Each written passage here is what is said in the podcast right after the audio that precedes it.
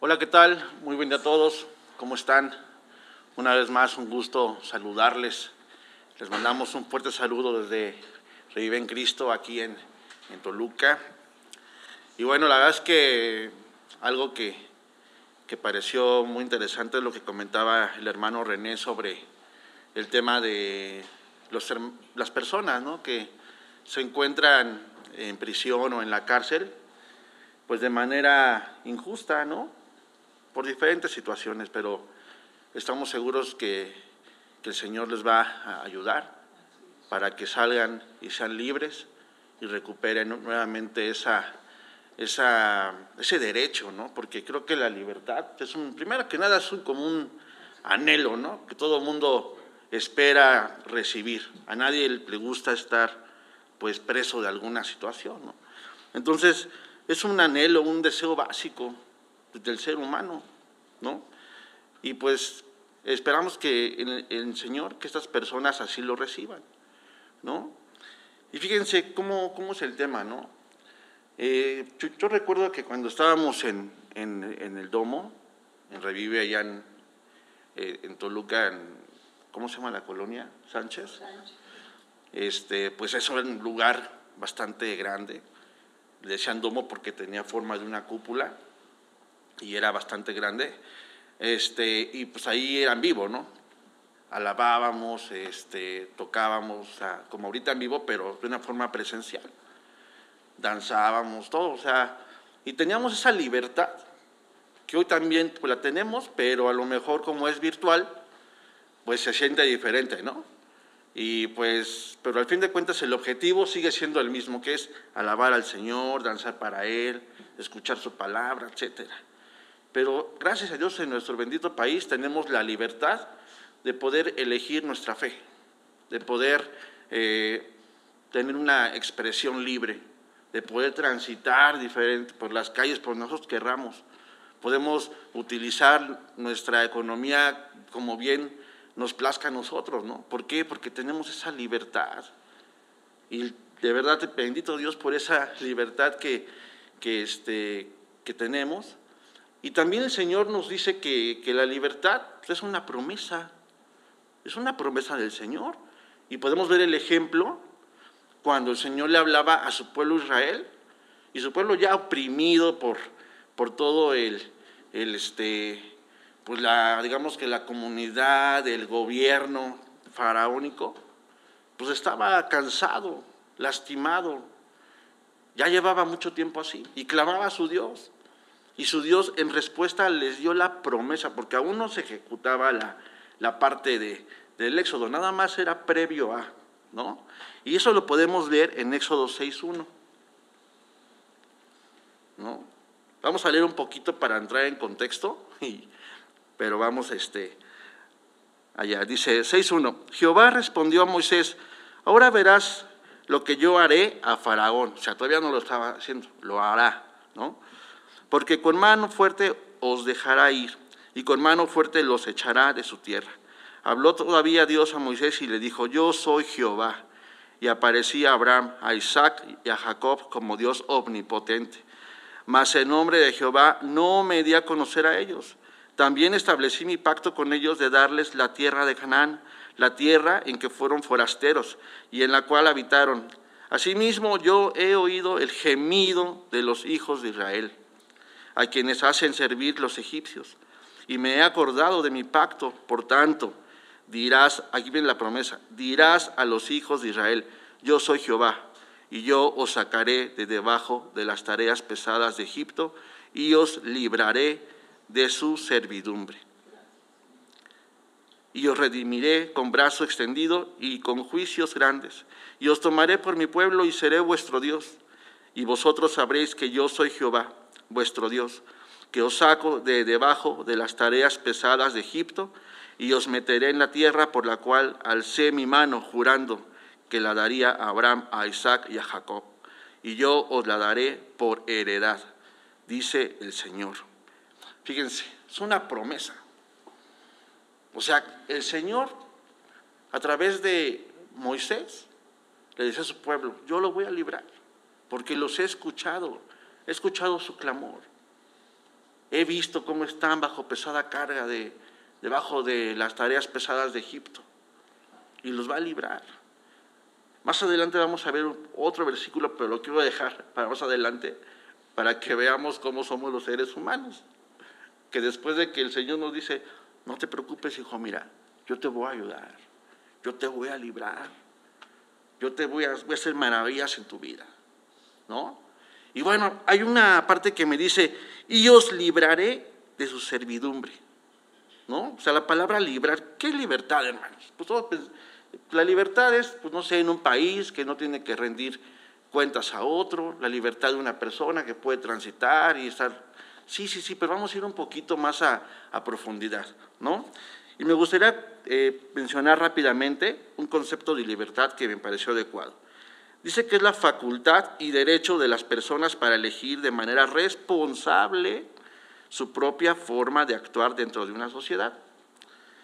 Y es el estado o condición de la persona que es libre, que no está en la cárcel ni sometida a la voluntad de otro, ni está limitada por una obligación, deber, disciplina, etcétera, ¿no? Entonces, bueno, ya tenemos un poquito más claro qué es la libertad. Hay diferentes tipos de libertad que están establecidas en nuestro país y las quise tomar de ahí porque seguramente en otros países hay otro tipo de ley, o algunas son diferentes, pero estas para aterrizarnos un poquito a donde estamos, hay libertades individuales, ¿no? Por ejemplo, la libertad de pensamiento. Qué bueno poder pensar libremente, hermano. Que no te tengan que eh, inculcar o hacer creer o pensar de X o Y forma. Que tengas esa libertad, libertad de opinión y de expresión, como en este momento tenemos esa libertad. Tenemos la libertad de practicar nuestra fe, libertad de circulación. Eh, tenemos también la libertad de tener tu propia convicción ética y de conciencia. ¿no?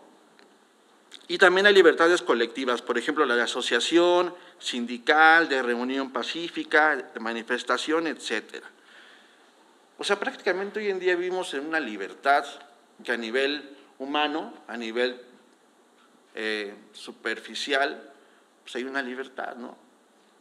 Y nosotros aparentemente tenemos y gozamos de todos estos derechos y beneficios. Pero ¿se acuerdan cómo vivíamos antes, hermano? ¿Se acuerdan cómo vivíamos antes de conocer al Señor? Pues también éramos libres, ¿no? No nos habían censurado nuestro derecho de expresar, de opinión, de conciencia, de tránsito. También seguíamos siendo libres, pero éramos cautivos de otra forma. ¿De qué estábamos cautivos, hermano? ¿Cómo vivíamos antes? A ver, dice en Efesios 2.1, y Él os dio la vida, perdón, y Él os dio vida a vosotros, cuando estabais como estábamos, hermano, muertos en vuestros delitos y pecados en los cuales anduvisteis en otro tiempo, siguiendo la corriente de este mundo conforme al príncipe de la potestad del aire, que bueno, es el, el maligno, ¿no? El espíritu que ahora opera en los hijos de desobediencia, entre los cuales también todos nosotros vivimos en otro tiempo en los deseos de nuestra carne, haciendo la voluntad de la carne y de los pensamientos. Y éramos por naturaleza hijos de ira, lo mismos que los demás. Así estábamos antes, Señor. Y de ahí nos sacó el Señor. Él nos dio libertad, una libertad que pues, no conocíamos. Sabíamos de Él, sabíamos que existía, que, ¿no? Que la iglesia, como decía René la semana pasada, ¿no? Pues yo iba pues, por quedar bien con la familia, para no tener problemas con la señora, para hacer socialité ahí, ¿no? Para vender, para comerciar. Todo, todo, todo, todo, pero, pero menos porque realmente tuviera un interés genuino de conocer del Señor. Y así estábamos. Estábamos totalmente, dice que, eh, perdidos en nuestros delitos y pecados, haciendo lo que la carne y los pensamientos. ¿Por qué? Porque de ahí venimos, pensamientos que no convienen, acciones de la carne, o sea, actuar, conducta que tampoco nos era adecuada, que lo único que estábamos destinados era como lo hablamos ya hace algunas semanas, que era para atrás o para abajo. No había para dónde. Pero el Señor nos sacó de ahí. Y dice en Juan 8:34, Jesús les respondió, de cierto, de cierto os digo que todo aquel que hace pecado, esclavo es del pecado. A ver cómo, a ver. Pues no que estábamos libres. ¿Cómo que esclavos? Pues sí, hermanos, es que hay, puedo estar libre, caminando por la calle, andando muy feliz, cantando y todo, pero puedo ser esclavo del pecado. Y entonces, pues, estás o no estás, estamos o no estamos. ¿Qué es esclavo, hermano? Pues esclavo no, no, no es aquella persona que estaba ahí sometida y a puro latigazo, no, hermano. Esclavo también es sinónimo de cautividad. Y la cautividad es la privación de la libertad. ¿En manos de quién? De un enemigo. O el encarcelamiento de una persona o hacer una vida en una cárcel en cautiverio donde no puedes ejercer tu libertad. Y, la Biblia dice, ese esclavo es cautivo del pecado. Y así estábamos. ¿no? Cautivos. Podemos decir que éramos libres, pero no. El Señor, hasta que no viene el Señor y a través de su palabra, ¿y qué dice? Que conocimos la verdad y la verdad nos hizo libres. Entonces, estábamos libres, pero no éramos libres porque estábamos en pecado, cautivos del pecado, vino el Señor, nos rescató y por su verdad, ya, otra vez somos libres. Bendito Dios.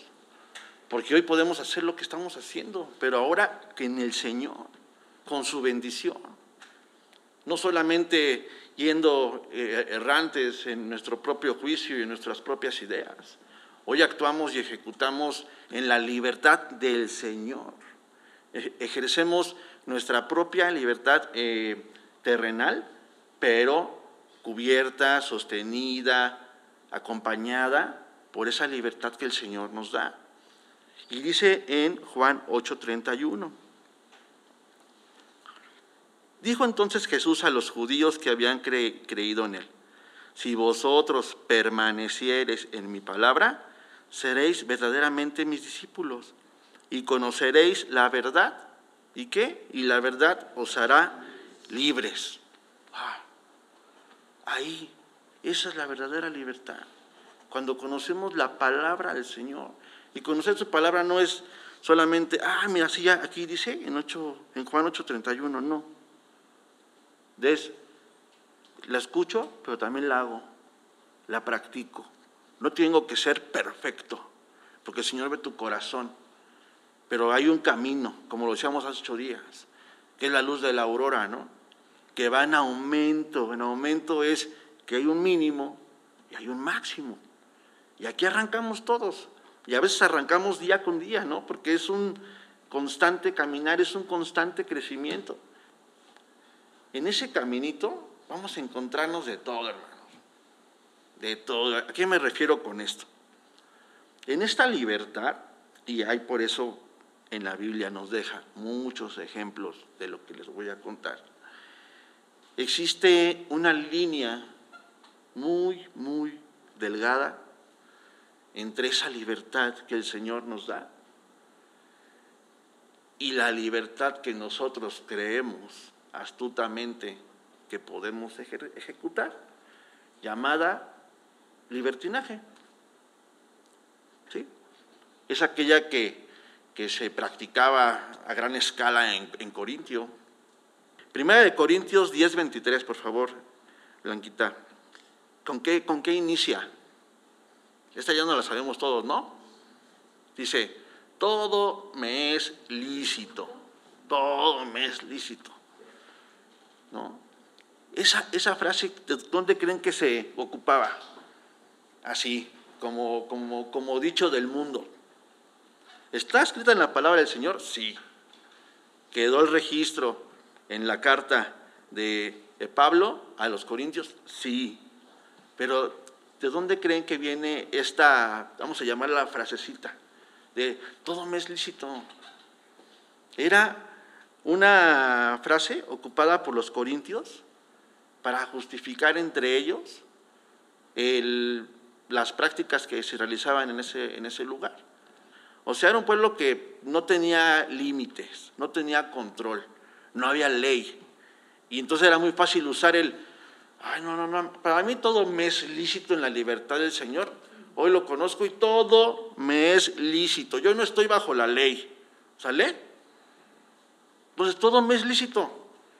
Y Pablo, pues sabiendo y cómo era ahí eh, eh, el asunto y pues con la sabiduría del Señor, les decía, sí, claro que sí. Todo, todo, todo, todo te es lícito, pero no todo te conviene. Todo, y el otro, sí, hermano, pero todo me es lícito. Sí, hermano, pero no todo te va a edificar.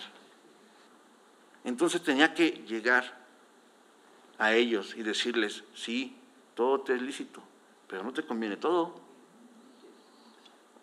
Todo te es lícito, sí, pero no te va a edificar todo. Entonces ahí entra el discernimiento, ¿no? Es ahí cuando, cuando caemos en el todo me es lícito y yo voy a hacer lo que se me pegue la, la gana, aunque me convenga o no me convenga, y aunque me edifique o no me edifique, es una cuestión de decisión. Cada quien sabe y decide, ¿no? Aquí no es de que no, es que por culpa de perenganito, sutanito de la situación, mi papá, mi mamá, y es que entonces yo, y por eso me equivoqué. No es cierto. Es decisión de cada uno de nosotros. Hasta, hasta dónde en nuestra libertad, la delgada línea que les digo, brincamos hacia el libertinaje. ¿Y qué es el libertinaje? Es una libertad excesiva y abusiva de lo que se dice o se hace. Y es lo que pasaba con Corintios, con los corintios. En esa libertad excedían y como lo hacían de continuo, a lo malo le llamaron bueno, a lo bueno le llamaron malo. Y Pablo tenía que decirles una y otra vez, ¿no? Y por eso otra vez se los vuelve a repetir. ¿Por qué, hermanos? Porque como dice que un poco de levadura leuda toda la masa, nosotros biológicamente tenemos un sentido de recompensa, ¿no? El cual nos ayuda para bien o no, no tanto para bien, nos perjudica. ¿Qué es este? Si quieren, investiguenlo o googleenlo, pero la dopamina es un neurotransmisor que segrega nuestro cerebro y nos ayuda a, por ejemplo, eh, cuando uno eh, canta o, está en una situación eh, favorable de, contento, ¿no? Se produce esa, esa dopamina, ¿no? Y te ayuda y te da la recompensa de satisfacción de tal forma que lo vuelves a hacer y cada que lo haces lo disfrutas, ¿no? Pero también pasa cuando, por ejemplo, hacemos algo que no nos conviene tanto, que no nos edifica tanto, pero que nos gusta. ¿no? Entonces, se produce el mismo efecto, pero en lugar de ayudarnos, nos perjudica, porque la recompensa sigue existente. El cerebro biológicamente no te va a decir, no, no, no, eso no, porque esa dopamina es mala y la dopamina buena, no hay dopamina buena ni dopamina mala, es la misma, simplemente que uno en conciencia sabe pues, para dónde la orientamos, ¿no? Pero nos vuelve a repetir, empezamos con poquito, no, no pasa nada, mira, es poquito, tantito. Ok, placer, placer. Te sientes eh, eh, eufórico, contento, tu cuerpo siente y la necesidad de volver a repetirlo. Y de ahí vienen las adicciones, de ahí viene el como dice el Señor, cuando corren tus pies hacia el mal, tú sabes qué haces, yo sé lo que hago, cada quien sabe lo que hace, pero es porque se repite y quieres otra vez y cada vez quieres más y más. Por eso dice, no todo te edifica, no todo te conviene, porque ¿cuál es lo contrario de edificar? Destruir. ¿Cuál es lo contrario de convenir? Pues que te va a llevar a un mal resultado, ¿no? Entonces, Pablo otra vez les dice, en primera de Corintios 6, 12, Otra vez, todas las cosas me son lícitas, sí, mas no todas me convienen. De nuevo te lo digo. No, no, no, a ver, sí, hermano, sí, pero yo puedo hacerlo porque soy libre. Sí, ok.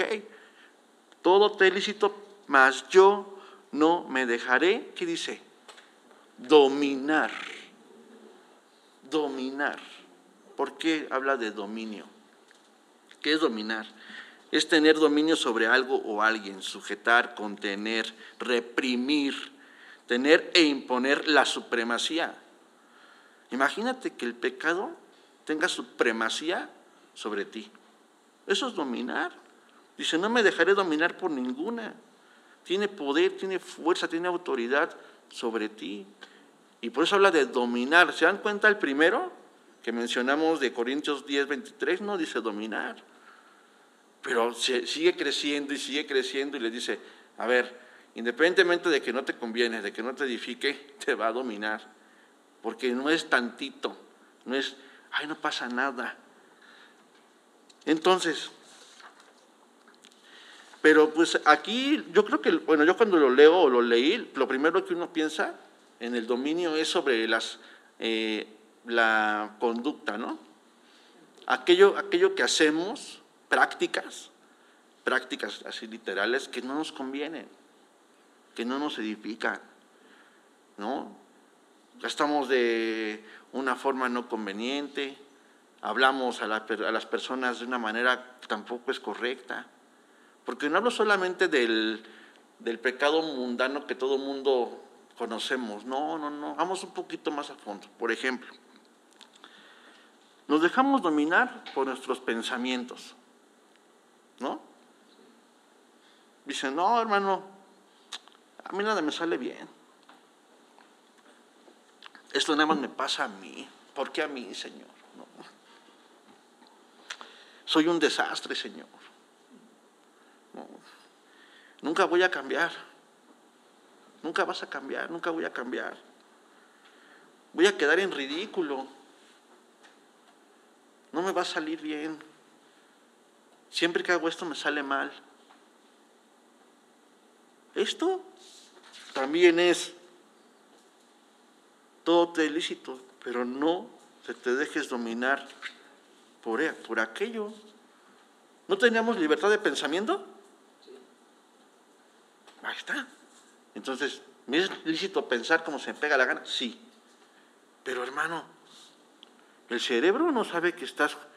Eh, dicen que no digas no puedo ni en broma, porque tu cerebro no sabe que estás bromeando, ¿eh? Y no hablo aquí de frases positivas ni negativas, de que le echa leganismo, no. Aquí está escrito, no me dejaré dominar por ninguno. Y el pensamiento nos juega en contra. Ya les dije, no puedo, no creo, no voy a poder. Por eso el Señor nos deja una recomendación. En segunda de, Corintios 10, 3, habla y dice, pues aunque andamos en la carne, no militamos según la carne, porque las armas de nuestra milicia no son carnales, sino poderosas en Dios para la destrucción de fortalezas, derribando argumentos, argumentos. No el del hermano que se pone a discutir contigo, que no, que yo creo, que no, argumento tuyo, tu razonamiento. Y toda altivez que se levanta contra el conocimiento de Dios. Hablo de nosotros, de nuestro pensamiento, de todo aquel que siempre intentamos cuestionar a Dios, preguntarle por qué, Señor, por qué yo.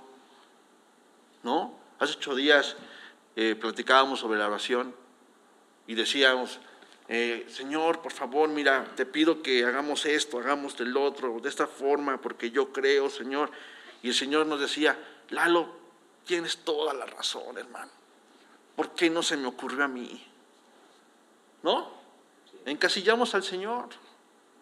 Queremos que el Señor actúe y ejecute conforme a nuestra conciencia, sabiduría y, ¿no? Y por eso dice, el Señor dice, llevando cautivo todo pensamiento a la obediencia de Cristo. ¿Por qué, hermano? porque por ahí empieza todo.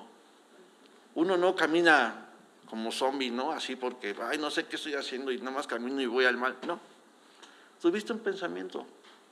Ese pensamiento derivó en una emoción.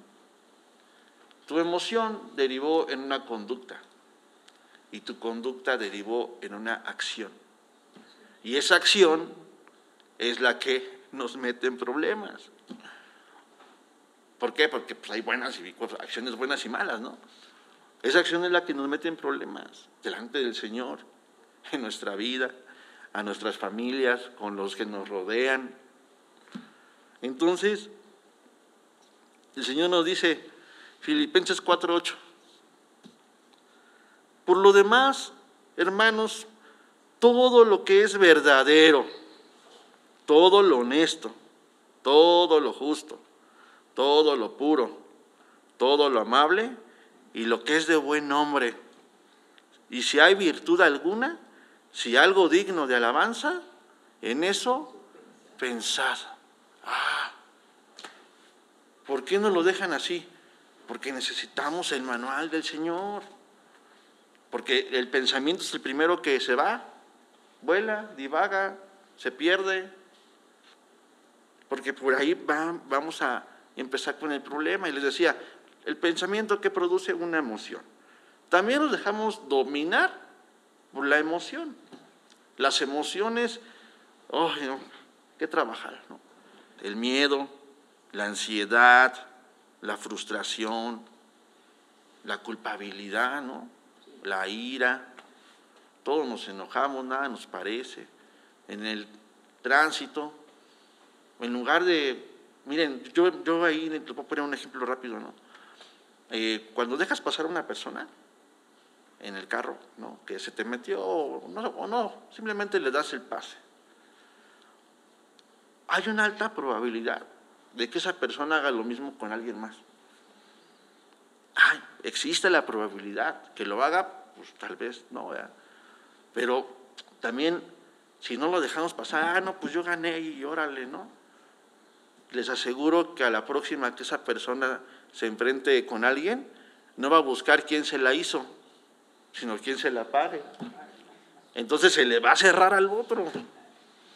Y cuando eso pase, es una cadenita de maldad, ¿no?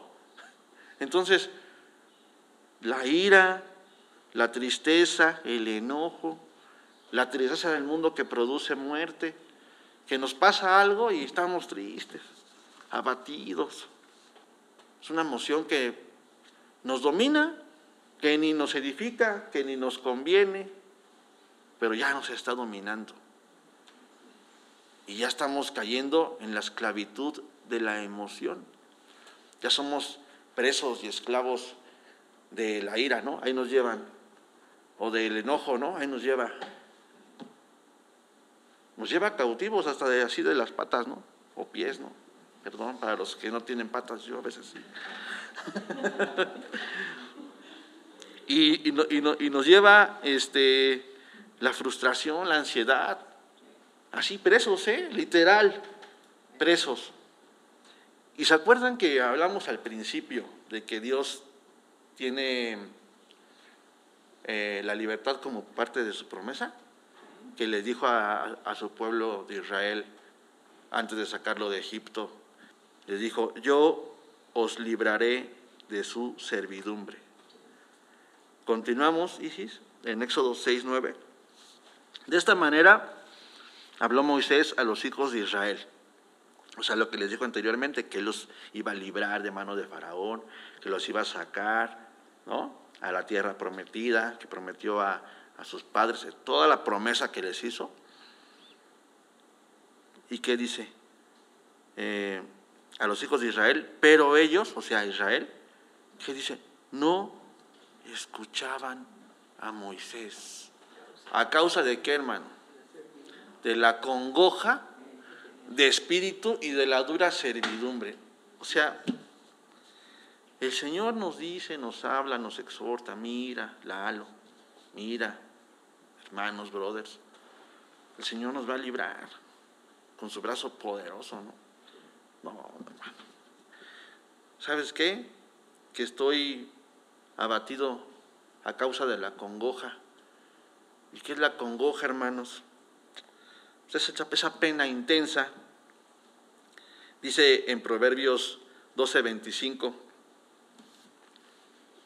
la congoja en el corazón del hombre lo abate. Lo abate. Pero el Señor les decía, a ver, los que estén acongojados, no hay problema, esos si quieren se pueden quedar, ¿sale? Los que no estén acongojados, vénganse, los voy a sacar de Egipto. Pues no, ¿verdad? Pero es una decisión, ¿por qué? Porque ya había un dominio de la congoja en el pueblo de Dios. Se dejaron dominar por la mala emoción. Y, la, congoja es la pena intensa e incontenible que se exterioriza con llanto y quejas. ¿Se acuerdan todas las veces que hemos leído que el pueblo no creyó, que se quejó con Moisés, que para qué nos trajiste hasta aquí, que mejor hay que morirnos? ¿Se acuerdan? Estaban dominados por sus emociones, por sus pensamientos. Había una angustia, una sensación física de agobio. Había ira contra Moisés, contra el mismo Señor, después de haberlo sacado, de cruzado el mar rojo. Y bueno, entonces les decía, está el pensamiento, la emoción y el cuerpo. El cuerpo también nos domina, ¿no? Nuestras obras, nuestras conductas, lo que hacemos en el día a día, lo que se ve. Porque pues tú no puedes ver qué estoy pensando. Tú no puedes ver cómo estoy por dentro. Tal vez mi cara pueda revelar un poco mi estado de ánimo, pero no lo conoces. Pero algo que sí se nota y sí se ve son las obras, las acciones, ¿no? Y en Gálatas 5:16 dice, digo pues, andad en el Espíritu y no satisfagáis los deseos de la carne. ¿Por qué dice deseo? Pues porque es algo placentero, es algo agradable. Se produce dopamina en nuestro cerebro y dice el cerebro, ¡ay, qué rico! Tan rico siente el cerebro que cuando uno ama, que a veces cuando uno odia. La reacción es la misma. Es una positiva y otra negativa, pero el cerebro no lo sabe. Él solamente dice, ah, placer. ¿No? Entonces dice, no satisfagáis los deseos de la carne, porque el deseo de la carne es contra el espíritu y el del espíritu es contra la carne. Y estos se oponen entre sí para que no hagáis lo que quisierais. ¿Está bien? ¿Lo que qué? Quisierais. o sea, es por eso que tenemos que cuidar. Esa, esa es la parte que tenemos que guardar. ¿Por qué? Porque vamos a estar en, en constante eh, eh, situación de libertad que nos permita pensar, emocionar o actuar de una manera conveniente o de una manera edificante, de una manera que sea buena para nuestra vida, o por el otro lado, aquello que no nos conviene, no nos edifica y aparte nos domina, nos hace esclavos y de ahí es muy difícil salir. ¿Por qué? Porque lo difícil no es, no es la salida, hermanos. Lo difícil está en la voluntad, en que quieres o no quieres. El Señor me dice, si no puedes, mira, yo te ayudo. Si no sabes, te dice, yo te doy sabiduría y te enseño con mi palabra. Pero si no quieres, ahí nos vemos, hermano. Porque tienes la libertad también de decidir si sí o si no quieres las cosas del Señor. ¿Sale? Nada más que te quedas con tu libertad. Pues lo dice, no seréis, seréis verdaderamente libre. Porque uno puede aparentar la libertad, sí, pero verdaderamente es cuando viene la libertad del Señor sobre nosotros. Y ejecutamos y ejercemos esa, esa vida ya más plena, completa, de la libertad que nos da, por decirlo así, el mundo, nuestra ley eh, humana, más la ley, digo, más la libertad que nos da Dios, no, otro nivel, ¿no? Y no hablo de perfección humana, aquí justo solo uno, hermanos, justo solo uno, porque es bien padre y hasta sabe rico criticar al de al lado, hermanos. Y dice en Santiago 4:11, hermanos, no, murmuréis los unos de los otros. El que murmura del hermano y juzga a su hermano, murmura de la ley y juzga la ley. Pero si tú juzgas la ley, no eres hacedor de la ley. ¿En qué te conviertes? En juez. Vámonos. No, pues está bueno, ¿eh? O sea, ya somos jueces. Y eso también produce y nos domina, ¿eh? Porque nos sentimos en un tronito, aquí en nuestra cabecita, donde podemos juzgar a todos, podemos opinar sobre todos, podemos criticar a quien sea, pero uy, donde nos toquen tantitito nuestro ego, no, ya, ya, no, no, no, no, para afuera, castigo, reprensión, ¿no? Y dice, uno solo es el dador de la ley, que puede salvar y perder. Pero tú, ¿quién eres para que juzgues al otro?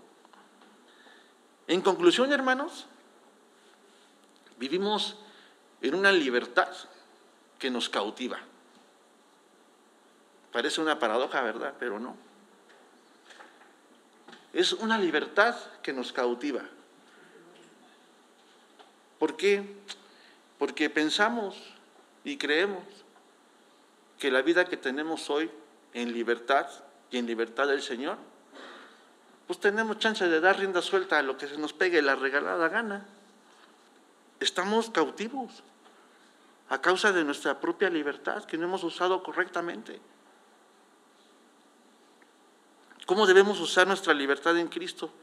De manera conveniente, de manera que nos edifique. ¿Cómo? Primera de Pedro 2, 15. Dice, porque esta es la voluntad de Dios, que haciendo bien hagáis callar la ignorancia de los hombres insensatos, como libres, pero no como los que tienen la libertad como pretexto para hacer lo malo, sino como siervos de Dios. ¿Quién es un siervo de Dios, hermanos? El siervo de Dios es aquel que hace su voluntad. Ese es un siervo de Dios, tú, yo.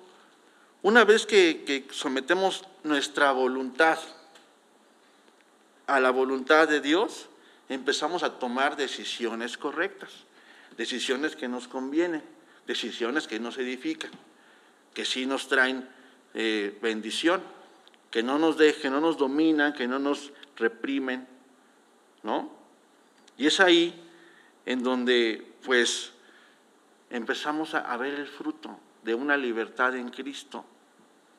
Pero tenemos que hacer el salto en el camino y, y decidir qué estamos haciendo con nuestra libertad. Estamos permitiendo que nos cautiven nuestros pensamientos, nuestras emociones. ¿Hacia dónde vamos con esto? ¿Cuál es el, fin de ese camino? Mal, incorrecto, ¿no? Entonces, en Gálatas 5, 5.13, por favor. Porque vosotros, hermanos, a libertad fuisteis llamados. Solamente que no uséis la libertad como ocasión para la carne, sino servíos por amor los unos a los otros. ¿Ya vieron? A libertad fuimos llamados. La libertad que nos trae la palabra del Señor. La libertad que nos dio el Señor Jesús a través de su sacrificio. Esa es la libertad a la cual fuimos llamados. Entonces, es aquí eh, donde tenemos que tomar nuestra decisión y pensar, decidir, creer cómo estamos usando nuestra libertad. Y bueno, una vez más, el Señor en su amor, porque acuérdense, ¿eh? éramos, estábamos perdidos, muertos en delitos y pecados. El Señor nos presenta a su Hijo Jesucristo, que a través de su verdad, su palabra, nos hace libres, nos saca del pecado, nos da salvación. Nosotros en esa libertad decimos, no, no, no, yo mejor por acá, ¿no? Por acá mi caminito porque todo me es lícito, ¿no? Y volvemos a caer en lo mismo. Ahora en el Señor, pero igual, ¿no? Este, sometidos, esclavizados, eh, cautivos, eh, dominados desde nuestros pensamientos, emociones, conductas. Pero el Señor dice, el Espíritu del Señor está sobre mí por cuanto me ha ungido para dar buenas nuevas a los pobres, me ha enviado a sanar a los quebrantados de corazón, a pregonar a los cautivos y vista a los ciegos, a poner en libertad a los oprimidos y a predicar el año agradable del Señor. Señor Jesucristo nos dice, esto hoy. Él vino a libertad a los cautivos y a predicar el año agradable del Señor. ¿Cuál es el año agradable, hermanos, del Señor? Levítico 25:10. Y santificaréis el año 50 y pregonaréis libertad en la tierra a todos sus moradores. Ese año os será de jubileo. Y volveréis a cada uno vuestra posesión y cada cual volverá a su familia. El jubileo es una fiesta solemne del pueblo de Dios, que se celebra cada 50 años en la que se perdonaban o cancelaban todas las deudas. Se dejaba en libertad a los esclavos, se devolvían las propiedades a sus dueños. Y esa es una proyección de la obra de Jesucristo en la tierra. Él vino a predicar el año agradable. Él vino como en un jubileo a libertad a los cautivos. Y en Salmos 34, 18, ¿qué dice? Cercano está Jehová a los quebrantados de corazón y salva a los contritos de espíritu. ¿Cómo estamos hoy, hermanos? Yo a mí me contrista